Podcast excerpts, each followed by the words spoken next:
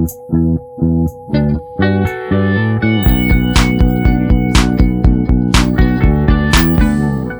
eu sou a Lu Ferreira. Eu sou a Thais Farage. E esse é o Projeto Piloto, um podcast que hoje vai falar sobre um tema difícil. A gente vai falar sobre autoconfiança. Acho que é um tema que envolve muita coisa, né? Total. Esse podcast é um oferecimento de Neusaldina, o analgésico indicado para tratamento de vários tipos de dor de cabeça. Neus é a marca especialista em dor de cabeça e, junto à consultoria WGSN, realizou uma pesquisa para entender melhor os fatores que podem causar dor de cabeça e os seus impactos na vida das pessoas. E afinal de contas, o que isso tem a ver com o tema de hoje? Thaís Farage? Ai, gente, basta a gente pensar na seguinte questão. Você é tão confiante quanto você gostaria de ser? Bom, eu já vou começar este episódio com o famigerado te dou um dado. te dou um dado? E estudos apontam que 9 entre cada 10 pessoas não têm autoconfiança ou se sentem inseguras. E isso diversas vezes causa problemas e dor de cabeça. Eu vejo muito isso na moda, falarei mais sobre isso. É, Olha. Pois é. E é por isso que hoje a gente vai bater um papo sobre autoconfiança, o que, que a gente pode fazer para evitar situações indesejadas, até porque eu tenho mais um dado que é Uhum. sobre pensamento negativo. Cara, esse dado me dá até uma palpitação. Segundo o Daniel Goleman, que é um psicólogo americano super famoso, e ele é conhecido como o pai da inteligência emocional, as pessoas têm cerca de 65 mil pensamentos ao longo de um dia. Só isso eu acho que já dá dor de cabeça, né, gente? Mas, mas que 85 a 90% deles são pensamentos negativos, que envolvem coisas com as quais nos preocupamos ou que temos medo. Faz sentido aí? Caramba. Não dá uma depressão esse dado? Dá total. Nossa, mas é muito, né? É tipo, gente, 85 a 90% dos pensamentos são negativos? é praticamente tudo, né?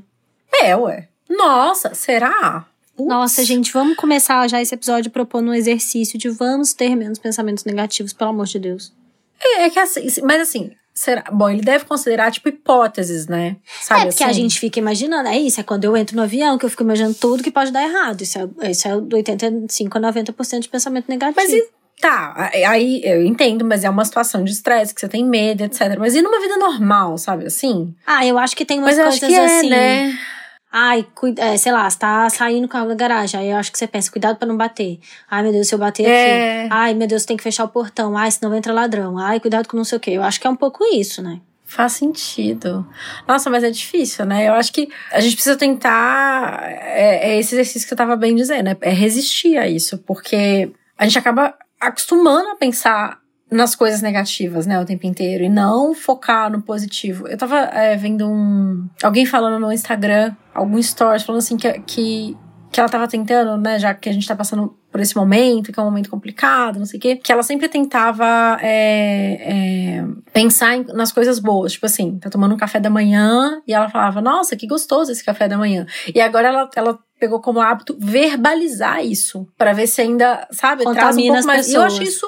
É, não, e também porque eu, eu tenho muito que. Quando eu falo em voz alta, a coisa é mais séria, sabe? Do que Sim. quando eu tô só, tipo, falando comigo mesmo. Falei em voz alta, joguei pro mundo. Então, eu acho isso muito interessante. Uma prática boa pra gente ter, às vezes, em momentos, né, mais difíceis, talvez, de, tipo, tentar verbalizar o que pode ser positivo. Não é também criar uma situação imagi- imaginária, nem nada. Mas é tipo assim, hum, que, eu amo tomar café com leite. Hum, que delícia que está o meu café com leite. Está na temperatura perfeita, a proporção de leite e café eu acertei direitinho hoje. É uma coisa positiva, né? É, não, e, e a Bene Brown, sabe? Tem o, o doc Uhum. na Netflix, eu amo. E aí, logo que começou essa coisa do isolamento, eu fui rever, porque ele é um, é um negócio que me dá uma energia. E as primeiras semanas de isolamento pra mim foram muito difíceis mesmo, assim. Aí eu fui rever o doc da Brené Brown e ela fala isso, que que ela estuda isso há anos e com dados, fazendo pesquisa com pessoas, e que o que ela percebeu que faz as pessoas mais felizes é justamente ser grata pelas coisas que elas têm. Não é dar tudo certo,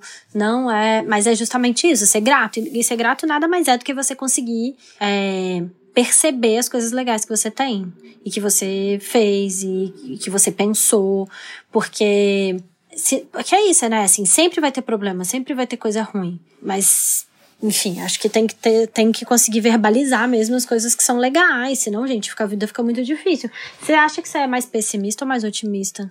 Eu acho que em geral eu sou mais. É, é que assim, Não é nem que eu sou pessimista nem otimista, eu acho que eu sou um bom meio termo. Eu ia falar assim, eu acho que eu sou realista. Todo realista é pessimista, tá? Só queria dizer isso. Porque o realista Ah, então é não. o que calcula as coisas que vão dar erradas. É que sabe que eu até calculo, mas eu acho que elas vão dar certo, entendeu? Entendi. Eu acho que o meu cálculo vai funcionar e o meu plano vai dar certo. Não é que eu. É que também eu acho que se, que se não planejar nada é meio irresponsável, meio. Sabe? Não sei. Acho que a gente tem que saber onde a gente vai chegar. Quer chegar, pelo menos. Então eu tendo a planejar as coisas. E eu, e eu acho que elas vão dar certo. É. Então eu acho que em geral eu sou mais positiva. Eu, eu- você acredita nessa coisa de tipo você atrai aquilo que você pensa, aquilo que você fala? Acho um eu meio que pouco. acredito nisso. Eu acho um pouco, assim, eu acho que. Eu acho que a gente projeta às vezes, acho que a gente fala tanto. Eu não acho nem que é místico, assim, sabe? Tipo, o segredo. Eu acho só que a gente acredita tanto naquilo, fala tanto aquilo, que chega uma hora que você começa a andar naquele caminho, sabe? Você começa a andar é naquele isso, sentido. eu acho isso, você tipo, se influencia, sabe? É, de tanto óbvio. que você tá falando aquilo, você se influencia a buscar aquilo, porque você tá falando, né? Então. Não, se você fica o dia inteiro pensando, puta merda, vai dar errado, não sei o que, é uma merda. Nossa, como tá ruim, ai, eu odeio isso. Ai, que droga tá chovendo, ai, que ruim que tá o trânsito, ai, que merda, que tem que ficar em casa. Você passa o dia inteiro assim, no mínimo você vai ficar miserável. É. Não, em geral eu, sou, eu, eu aceito bem a realidade, sabe? Tipo, é, bom, aconteceu isso. E agora? Em geral, é, essa é a minha, ah, sabe, meu modo de operar, assim. é. Mas eu, eu Mas é isso realmente eu também, tendo a faz- ser mais positiva. Isso também é autoconfiança, né? Assim, você, conseguir traçar um plano e acreditar que ele vai dar certo. Isso é muito sobre autoconfiança, concorda? É, que você tá confiando naquilo que você tá É, você tá confiando em você né? mesma, gente. Não tem nada mais É. que autoconfiança que isso, não. É que a autoconfiança também eu acho que passa por muitas esferas da vida, né? E ela, eu, tipo, eu, eu nunca tinha parado pra pensar nisso como autoconfiança, mas ah, concordo. É, é, realmente, você confia em, em você, num plano que você tá traçando e que ele vai dar certo e que vai funcionar. É, mas é que quando a gente fala de autoconfiança, a gente fala muito de. Pra mim, passa muito por autoimagem, por. Sim. por sabe? E até É, acho que você deve ver muito mu- isso, né? Assim, Muito. com cliente, moda, sendo, sendo consultora de imagem, deve ser uma coisa que, que mexe muito com os seus clientes, né? Ah, muito. Eu acho que quando você fala pra mulher assim, ah, você é uma pessoa autoconfiante, é muito se ela, ela, ela ouve como, eu gosto do meu corpo. É, É. isso. Eu acho que é assim que mulher ouve de maneira geral. E ao mesmo tempo, eu acho que moda tem uma expressão que eu acho que define muito isso, assim. Outro dia eu tava tomando banho pensando nisso, assim, depois que eu raspei o cabelo, um monte de gente me mandou mensagem assim, ah, eu ia adorar raspar o cabelo também, mas é, eu não seguro igual você segura. Aí eu tomei banho pensando nisso, assim, o que é segurar, né, um look, ou, ou um- ou um cabelo, uma maquiagem e tal? É autoconfiança, né? É isso que segura É, ou não se segura. se- Se você tá se encolhendo naquilo, ou se você tá tipo de peito aberto, confiante. Porque no final das contas é a mesma roupa, o mesmo cabelo, a mesma maquiagem para outra pessoa. O que faz a diferença, na verdade, é sempre a autoconfiança. É o quanto você carrega bem aquilo porque você acredita naquilo, né? Você confia que, que funciona, que você tá feliz e que você gosta daquilo, que faz sentido. Uhum. Eu vejo muito. E eu sinto que é isso que mais atrapalha de verdade as pessoas a se vestirem. É uma vontade. Eu É a acho que a- falta de. é que eu acho que a falta de autoconfiança ela anda colada com a vontade de agradar o outro, né?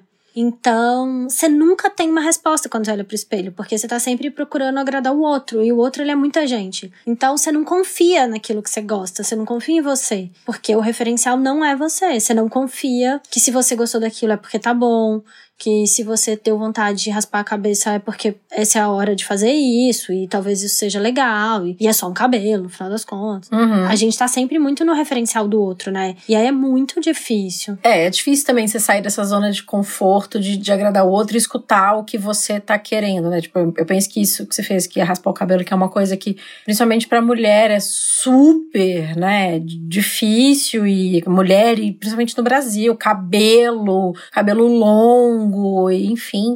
É, você saiu de uma zona de conforto que talvez até não sei se, se era sua, mas é a zona de conforto da sociedade que você tá inserida, né? Assim, você quebrou totalmente o, a expectativa super. feminina. Mas é isso, assim, né? Eu acho que em algum momento é, a gente tem que aprender que não dá para ficar imaginando e sonhando, assim. Eu vejo tanta gente, tanta gente falando comigo assim, ai, a vida inteira eu quis raspar a cabeça e nunca tive coragem. Gente, é isso, assim, vai ficar mesmo só sonhando, assim, vai ficar no plano do imaginando. Tudo bem, mas para mim é isso, eu também tinha vontade de raspar a cabeça há um tempão. E pra mim era mais importante agir, sabe? Fazer. E aí depois se desse errado, e eu pensei muito, ninguém raspa, assim, acho que a não ser a pessoa que tá em crise, mas eu não tava. Acho que todo mundo que planeja raspar o cabelo pensa muito sobre isso. Eu pensei muito, tipo, vou raspar, não vou raspar. O que, que você ia fazer se você odiasse? Você ia usar peruca? Você ia usar lenço, boné, chapéu? Cara, eu pensei muito, eu não ia usar peruca. É, eu acho que eu ia usar lenço, ia usar chapéu. E ia sofrer e reclamar. Tinha um plano B.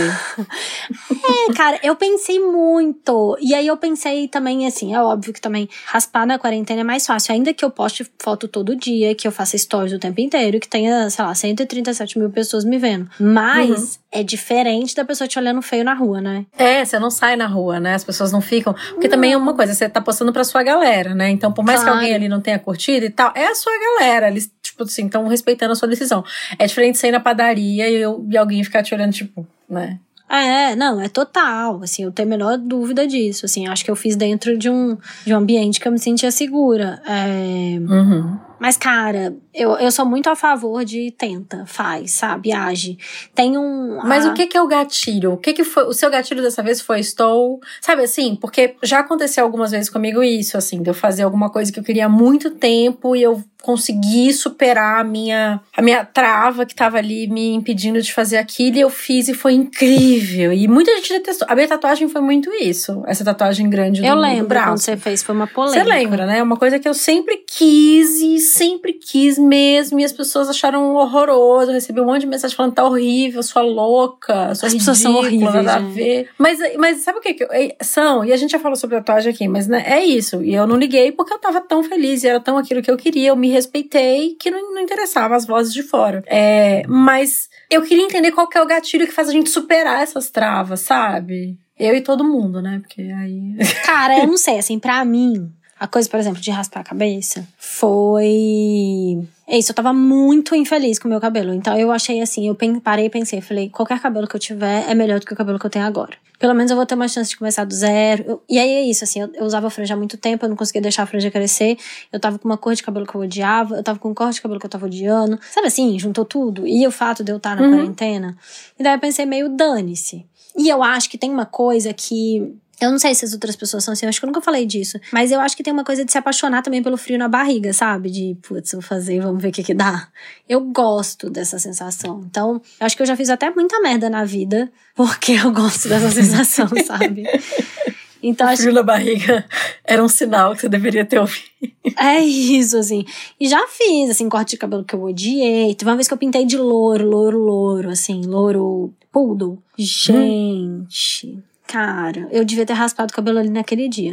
que horrível, odiei. Passei. Nossa, odiei. E aí meu cabelo ficou tipo igual um chiclete, assim, de tão poroso, sabe? Uhum. Horrível. Já, já tive esse cabelo também. Foi, foi logo antes de eu pintar de castanho pela primeira vez. Nossa. Meu ápice do ouro. Mas é isso, eu acho que, que a autoconfiança também tem, que, tem muito a ver com a autoestima, né? Sim.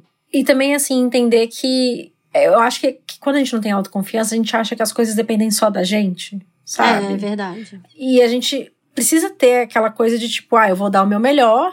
Mas e, pode dar errado. E é isso que eu é, tipo, é isso que eu posso fazer, né? Você também não controla o mundo, você não controla é, o que tá acontecendo, o que pode acontecer, o que, que o outro tá pensando. Essa ansiedade de, de querer controlar as coisas também, eu acho que, que mina um pouco a nossa autoconfiança, né? É, porque, gente, é, é a fórmula do fracasso, né? Você ter certeza que você controla tudo é a fórmula do fracasso, gente.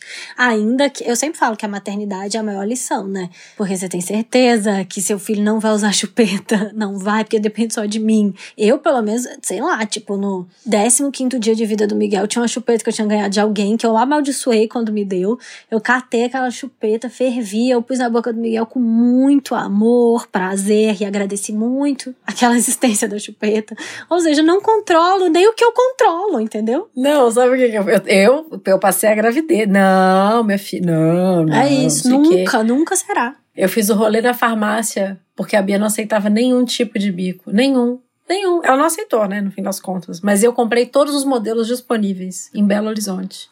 e todos passaram por aquela boquinha aqui, ó. Tirava todos da boca. É, então, o Miguel, ele cuspia também. E aí, na época, foi uma mãe de uma amiga me visitar. Olha essa história. E aí, eu, eu muito mudando o assunto do podcast, vou contar muito rápido. Aí, ele ficava cuspindo a chupeta, isso. Aí ela falou assim: não, meu amor, não é assim que põe a chupeta na boca dele. Ele não sabe chupar a chupeta. E aí, ela pôs, e aí ela segurou um pouquinho, assim, pra ele não conseguir cuspir. Gente, foi três segundos de segurando e ele, ele chupou a chupeta. Ah, eu tentei fazer isso. E não rolou. Eu tentei. Não, não rolou. Ai, o Miguel rolou, graças a Deus, eu sou devota. Pra mim chama Pacifier. Se falar mal da Pacifier, falou mal de mim. É, o nome não é tão. Enfim, não Volta. queremos entrar nessa treta. Não. Esse é um outro assunto, um outro podcast. Tretas da maternidade é um ótimo Me tema, achei hein? muito autoconfiante para vir aqui defender a chupeta. Isso aí, muito bem. é isso. Falou, e é isso aí.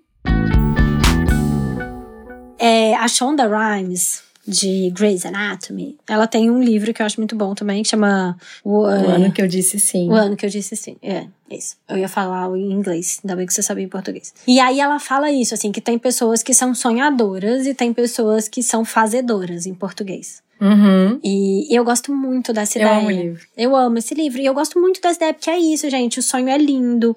Ele é. Enfim, você pode sonhar do jeito que você quiser, no tempo que você quiser. E, é, e ele, mas ele é impalpável, ele nunca é real. E é a coisa do fazer que faz as coisas começarem a acontecer. E é muito frustrante, eu acho, para quem é muito sonhador, a coisa do fazer, porque quando você começa a fazer, não tem nada a ver com sonho, né?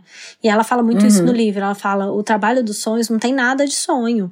É sangue, suor, lágrima e muito trabalho o tempo inteiro. E eu acho que é muito esse lugar, né, da zona de conforto. Assim, o sonho ele é muito confortável, ele é muito gostosinho. Ele é, é tipo, você fica em casa e aí você pensa, e aí você projeta, e aí você lê um livro, e aí você pensa, escreve aquela ideia. E isso, enquanto tá na sua cabeça, enquanto tá só na sua mão, você tem controle de tudo. E aí quando vai pro mundo, o negócio é muito frustrante, porque realmente não dá tudo certo, né? É, assim, é isso. A gente tem que.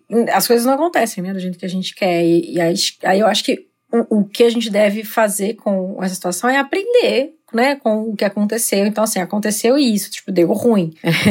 estou no ponto. Sabe que já viu aquele negócio? É, você tem um objetivo, como você acha que é, aí tem Sim. você no ponto A e você segue assim, como é na verdade. Aí é todo um gráfico, altos e baixos, assim, é. né?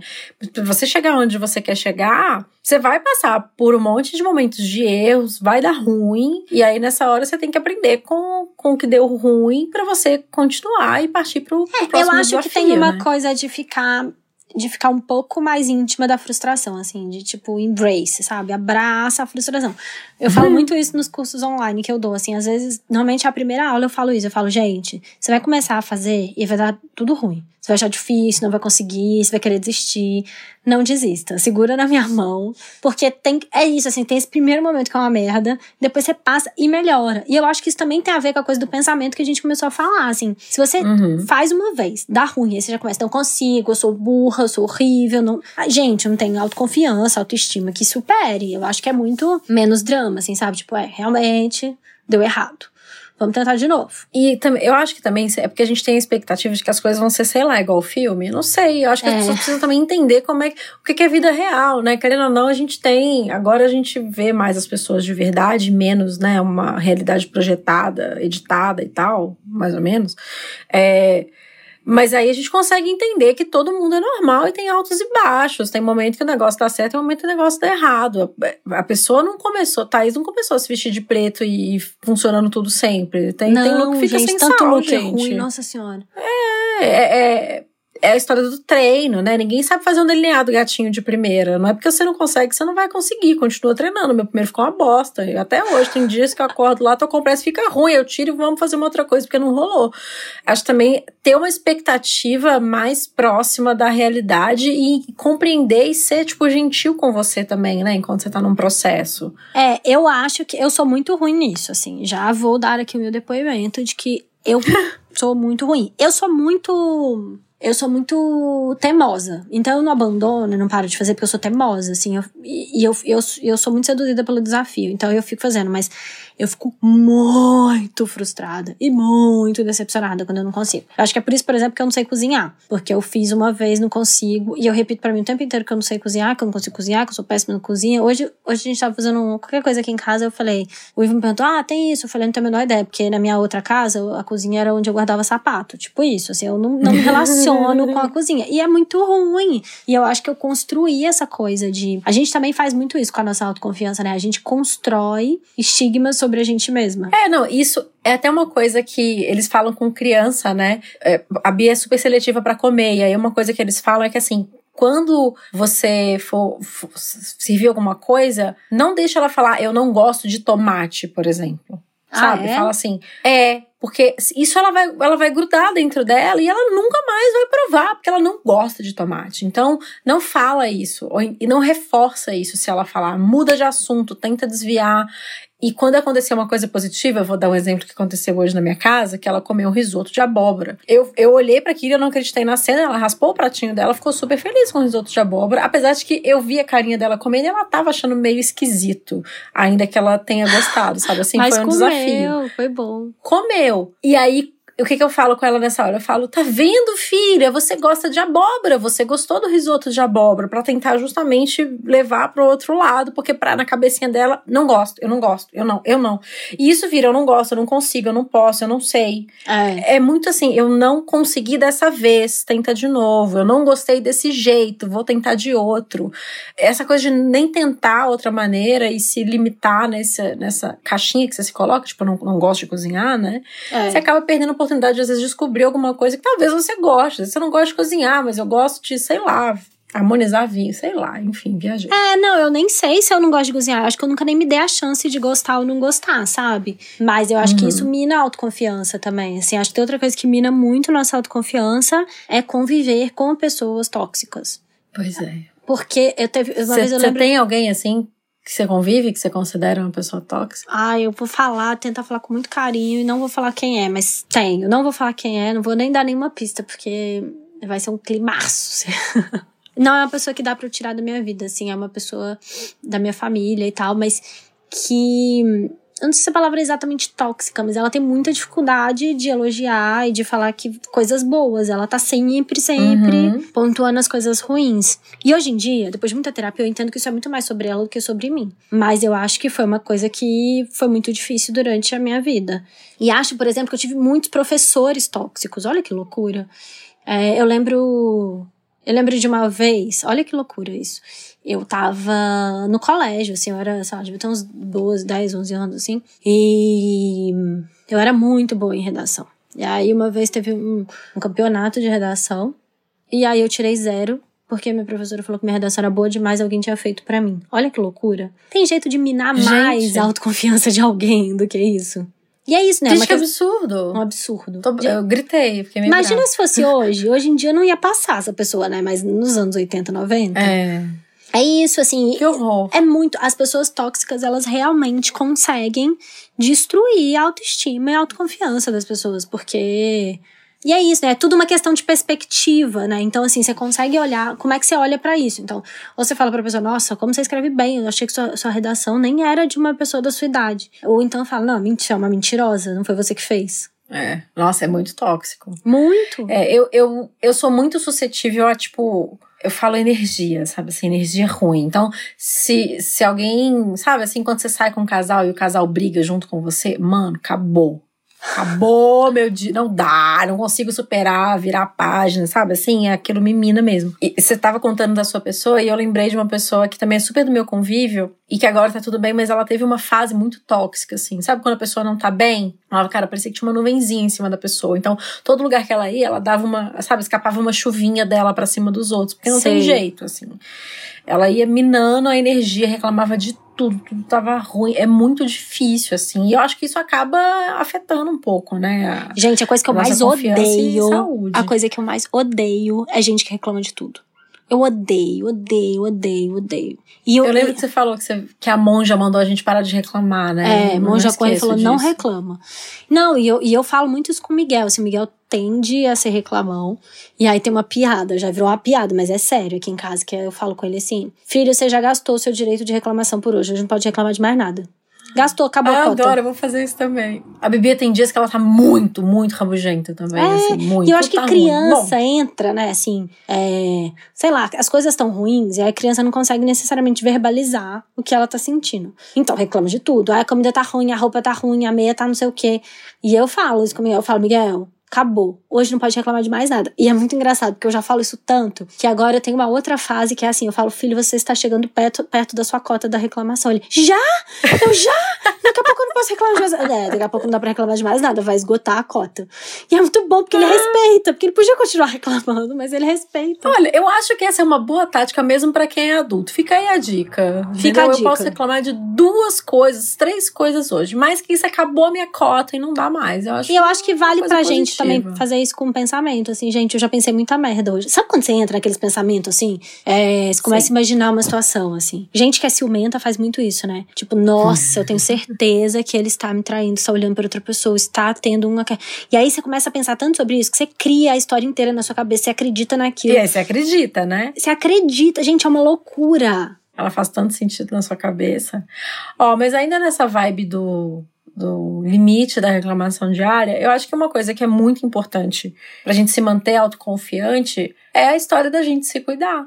Que é tão falado ultimamente. É, mas você sabe, eu recebo muita mensagem de seguidora que eu fico muito, muito satisfeita e feliz quando eu recebo esse tipo de mensagem, porque é uma coisa que eu sei que faz diferença na vida delas, assim, que tipo, às vezes uma coisa besta, e, e para mim, agora nessa quarentena, rolou muito, assim, de tipo, eu fiz a minha primeira máscara facial com quase um mês de quarentena, não, não, não estava rolando, lo- logo eu, né? A, a pessoa da máscara. E aí eu fiz, e é uma coisa besta, mas a minha pele ficou tão macia e eu fiquei tão feliz da minha pele ter ficado macia depois. E é uma coisa tão idiota que desperta um amorzinho pela gente, sabe? Gente, eu falo isso, E é a foi- coisa da roupa. Todo mundo É a fala, coisa da gente, roupa. Põe uma roupa. O, o corpo e a energia entende que você tá no mood pijama, preguiça, saco cheio, ou que você tá no mood, vamos aí, tô no jogo, vamos viver. É isso. Não dá pra viver no pause na quarentena, gente. Não dá pra ficar, tipo, um eterno domingo esperando parar. Mas nem na vida, entende? Não, porque assim, dá. essa história da máscara facial na vida é isso também. Porque agora, é, enfim, tô em casa, tenho outras coisas pra fazer. Mas na vida é porque não dá tempo. Porque tem hora, não sei o quê, tô cansada. lá, lá, lá.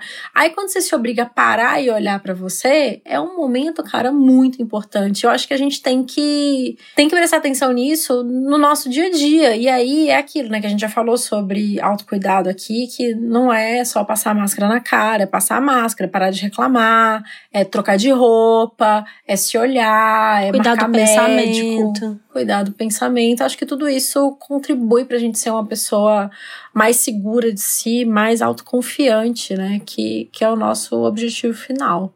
É, e eu acho que outra coisa boa da auto, assim, acho que um bom exercício também de autoconfiança é assim. Eu falo muito isso para as nossas clientes, assim. Para as nossas clientes, acho, para as minhas clientes.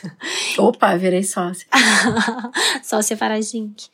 É, de que a gente sempre vai ter alguma coisa no nosso corpo, na nossa beleza, que a gente não gosta tanto. Para de olhar para isso. Apenas não, não sublinha isso. Sublinha o que você gosta. Então, muda a perspectiva. Porque geralmente é isso que faz, né? Geralmente fala, ai, mas Nossa, eu não gente. gosto de tal coisa. Não, a gente Odeio passou a vida perna. pensando em como disfarçar. E é menos, é, é tipo o que valorizar, entendeu? Então é isso, o que, que você gosta, começa a sublinhar as coisas que são legais. E eu acho que isso, gente, é pra tudo. Assim, as minhas amigas que têm casamentos felizes são as minhas amigas que conseguem sublinhar as coisas legais do cara com quem ela tá, e do relacionamento e da vida. As, as minhas amigas que são mães, que gostam de ser mães, ou que têm uma relação boa com a maternidade, são as minhas amigas que conseguem olhar uma perspectiva legal para o que acontece. É óbvio que tem super um recorte aí de, de gênero, de coisas que são possíveis, de vidas que são muito difíceis. Não tô dizendo que é para todo mundo ser bobo alegre, mas eu acho que dentro né, do possível, podendo fazer essa, esse recorte de perspectiva de sublinhar as coisas que são legais, isso ajuda muito a gente a ter mais autoconfiança. Simples assim. assim. E falando de corpo e de beleza, não tem ninguém que não tenha nada que seja bonito. Todo mundo tem coisas bonitas. É só você ser generosa e olhar pra isso, sabe?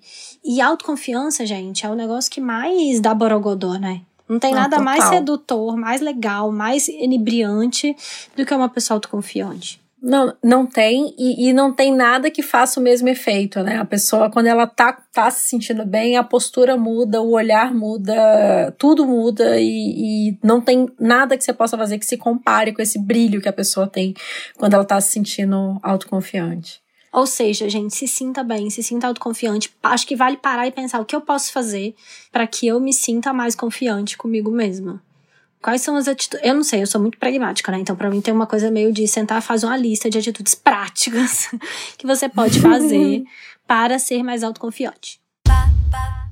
Muito bem, esse é o dever de casa de hoje. A gente agora vai ser assim: todo dia a gente termina com o para casa, porque, cara, esse eu achei muito bom. Acho que todo mundo deveria pensar nisso, porque é, é, muito importante. Às vezes a gente consegue fazer coisas no nosso dia a dia que melhore e a gente simplesmente ignora ou não tem isso como prioridade. Deveria ser, né?